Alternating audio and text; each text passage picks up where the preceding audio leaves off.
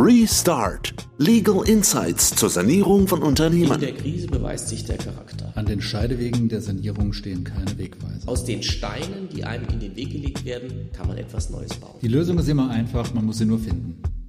Ich darf ganz herzlich zu einer neuen Folge unserer Podcast-Reihe Restart zur Sanierung von Unternehmen begrüßen.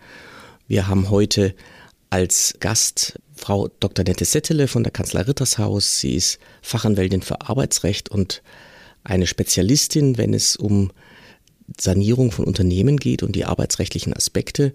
Und dabei ist natürlich wie gewohnt seit vielen Folgen auch Gerhard Müller von der Wirtschaftsprüfungssteuerberatungsgesellschaft Falk Co. Ich freue mich wieder dabei sein zu können. Hallo, freue mich auch auf meine Premiere.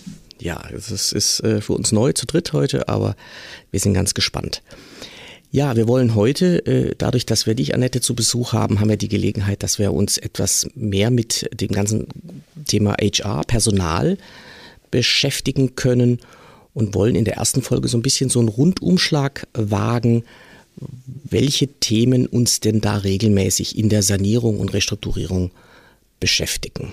Ja, vielleicht steige ich da einfach mal ein.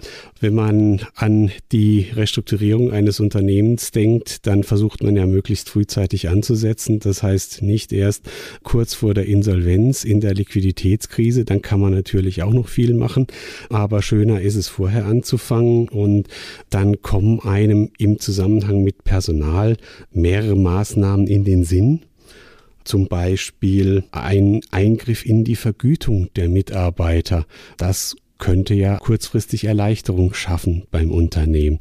Was denken Sie dazu? Also das ist in der Tat ein Mittel, an das man als erstes denkt, weil natürlich der Link zum Entgelt auf jeden Fall da ist. Hier muss man aber arbeitsrechtlich auch ganz genau prüfen, welche Handlungsspielräume gibt es und was kann man tun. Ähm, als erstes sollte man mal schauen, ob man bestimmte Sonderzahlungen und Sonderleistungen an die Mitarbeiter gewährt, die flexibel schon nach dem Arbeitsvertrag ausgestaltet sind. Zum Beispiel gibt es oft Arbeitsverträge, die sagen, der Mitarbeiter bekommt irgendeine Leistung, die unter einen Widerruf gestellt ist. Und der Widerruf ermöglicht es dem Arbeitgeber dann, wenn er richtig gemacht ist im Arbeitsvertrag, zu sagen, meine wirtschaftliche Situation ermöglicht es jetzt nicht mehr, die Leistung zu gewähren. Ich, ich stelle das ein, ich höre das auf. Was ist das typischerweise? Das äh, 13. Gehalt, Urlaubsgeld? Das 13. Gehalt, Urlaubsgeld ist das. Manchmal, man muss schauen, gibt es auch zum Beispiel das Thema, was natürlich auch Kosten fürs Unternehmen verursacht, ein Dienstwagen, der ja nicht immer nur Mitarbeitern gewährt wird, die den im Außendienst zum Beispiel brauchen, um irgendwo hinzufahren, sondern auch als Add-on bei der Vergütung. Und da kann man auch schauen, ob die Widerrufsmöglichkeit entsprechend vereinbart wurde. Verstehe. Eine andere Maßnahme, an die man auch denken kann, gerade bei Unternehmen mit mehreren Standorten und großen Belegschaften, Mitarbeiter vom Standort A an Standort B zu versetzen, wenn die Mitarbeiter dort eher gebraucht werden.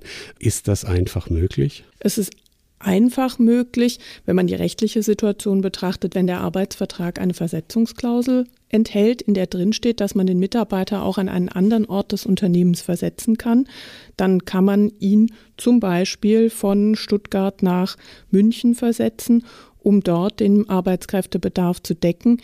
Natürlich muss man da immer wirklich auch neben dem rechtlichen auch die Situation des Arbeitnehmers beleuchten, denn auch wenn der Arbeitsvertrag das zulässt, sagt die Rechtsprechung, man muss schauen, ob möglicherweise persönliche Belange des Mitarbeiters dieser Versetzung entgegenstehen.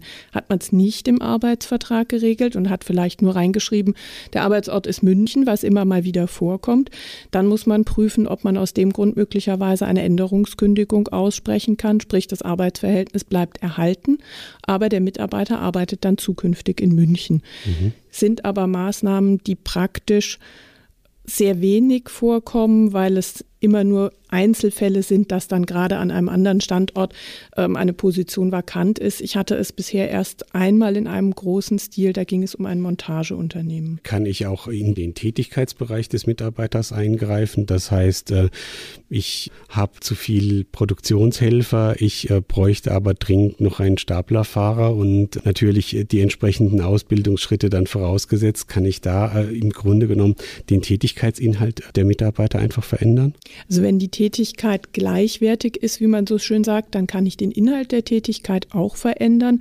Also gleichwertig bedeutet, es muss im Rahmen des gleichen Hierarchielevels sein oder wenn man einen Produktionsbetrieb hat, dann ist es so, dann kann man sich auch an Tarifgruppen, wenn man tarifgebunden ist, orientieren. Wenn sich das innerhalb der gleichen Tarifgruppe bewegt, kann ich sagen, jetzt sind Sie heute nicht mehr Produktionshelfer, sondern morgen fahren Sie Gabelstapler. Mhm. Natürlich nur mit Führerschein. Mhm. Ja, wichtig sicher auch Kommunikation bei der ganzen Sache, nicht? Also bei der Versetzung allemal, aber auch in so einem Bereich.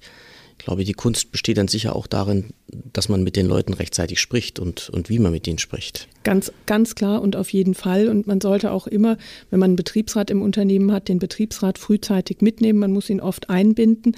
Aber gerade in solchen Prozessen merken erfahrene Betriebsräte, es ist nötig, was zu verändern. Und wenn man da es schafft, gemeinsam mit den Mitarbeitern zu kommunizieren, kann man natürlich eine breitere Akzeptanz von Maßnahmen schaffen wenn, wenn Beispiel kurzfristige, ja, äh, kurzfristige Eingriffe notwendig sind und man, man feststellt, man hat einfach temporär ähm, weniger Arbeit, wie ich denke jetzt an den Beginn der äh, Corona-Pandemie, klar, dann, dann gibt's Kurzarbeit, die man beantragen kann, das, das ist eine Möglichkeit. Kann ich als Arbeitgeber meinen Mitarbeiter dann aber auch mal auf die Weltreise schicken und und den zu einem Sabbatical verdammen? Also verdammen kann ich ihn nicht dazu, aber man, man muss sich natürlich bewusst machen, das hängt ein bisschen von den Mitarbeitergruppen ab, mit denen man es zu tun hat. Wenn man einen Personalabbau macht, zum Beispiel bei einem Unternehmen, in dem viele Akademiker arbeiten oder nicht Personalabbau, aber eine Entgelteinsparung ähm, realisieren will, wo viele Akademiker sind, die vielleicht auch auf Rücklagen zurückgreifen können, dann denke ich, kann man die Punkte und sollte sie vielleicht auch ansprechen, denn manchmal wundert man sich, was für ungehegt gehegte Wünsche bei den Mitarbeitern mhm. bestehen. Und daraus kann man natürlich eine Win-Win-Situation erzielen, indem man eine Vereinbarung über ein Sabbatical schließt und seine qualifizierte Fachkraft nicht verliert. Dann drängt sich mir noch der Gedanke auf, äh, wenn sich die Arbeit stärker verdichtet und, und ich ähm, ähm, merke, dass ich starke saisonale Peaks habe, wie ich es in der Vergangenheit vielleicht nicht hatte, weil einfach die, die, die Liefersituation gleichmäßiger war, vertragen sich die bereits diskutierten Maßnahmen und vielleicht sogar ein Stellenabbau mit der gleichzeitigen Einführung von Zeitarbeit? Es kommt darauf an, da muss man das Konzept sehr stark angucken, aber es gibt diesen Begriff des Verbots der sogenannten Austauschkündigung. Also ich darf nicht einen festen Mitarbeiter von mir durch einen Arbeitnehmer, den ich aus der Arbeitnehmerüberlassung beziehe, dann eintauschen sozusagen. Also das darf man nicht an der Stelle. Man muss da dann vielleicht auch gucken, wie kann man strukturell eingreifen, kann ich die Abläufe so verändern, dass ich die Peaks besser abfangen kann. Zu denken wäre zum Beispiel auch an Arbeitszeitkonten, dass man da sagt, ich kann bestimmten Grenzen die Zeit flexibilisieren, wenn weniger zu tun ist, fallen weniger Stunden an und wenn es hochgeht wieder, kommen die Arbeitnehmer mehr. Das ist ein Gesichtspunkt, den man betrachten und auch planen muss.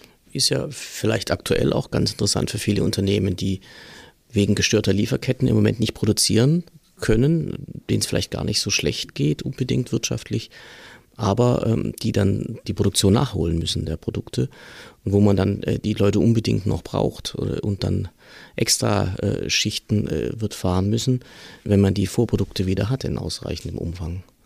Richtig. Das ist ja aktueller denn je jetzt. Das ist ein Punkt und da kann man dann natürlich auch schauen, vielleicht was gibt schon einen Tarifvertrag, der im Unternehmen Anwendung findet her. Da gibt es auch Regelungen, natürlich nicht in allen Bereichen. Und wie kann man dann entweder die Mitarbeiter oder dann, wenn man einen Betriebsrat hat, das mit dem Betriebsrat auch gestalten. Ja. Was ich jetzt öfter äh, erlebe, ist, was vielleicht nicht nur jetzt Entgeltthemen sind, sondern auch natürlich durch die Diskussion um Ökologie und, und Energiesparen getrieben ist, dass man an die Geschäftswagen geht, die die Mitarbeiter haben. Was muss man da beachten, wenn man sagen will, wir wollen eine neue Betriebswagenregelung einführen, wonach wirklich nur noch die Leute ein Fahrzeug haben, die das auch brauchen im Außendienst und die ganzen, die das bisher so als Status hatten, den großen A6, jetzt nicht mehr? Das ist eine ganz spannende Diskussion in der Tat, die da gerade entsteht. Und ähm, man muss natürlich rein rechtlich gucken, kann ich dem Mitarbeiter das Auto einfach so wegnehmen, weil ich vielleicht mehr Nachhaltigkeit in den Vordergrund stellen will. Das wird immer dann schwer möglich sein, wenn der Mitarbeiter das Auto auch privat nutzen darf, weil eine private Nutzung bedeutet, das ist ein Teil seiner Vergütung, die er hat.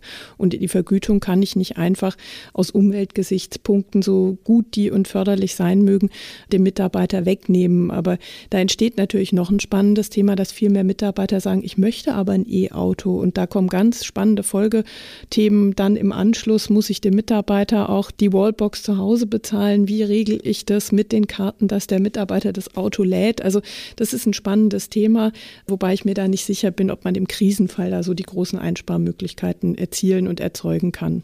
Abschließend die Maßnahme, die wirtschaftlich sicher am meisten bringt, ist Personalabbau, denn so lässt sich dann auch nachhaltig der Kostenumfang reduzieren.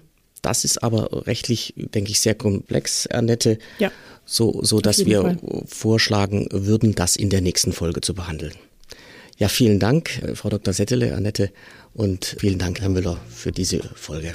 Ja, Gerne. danke, bis zum nächsten Mal. Danke.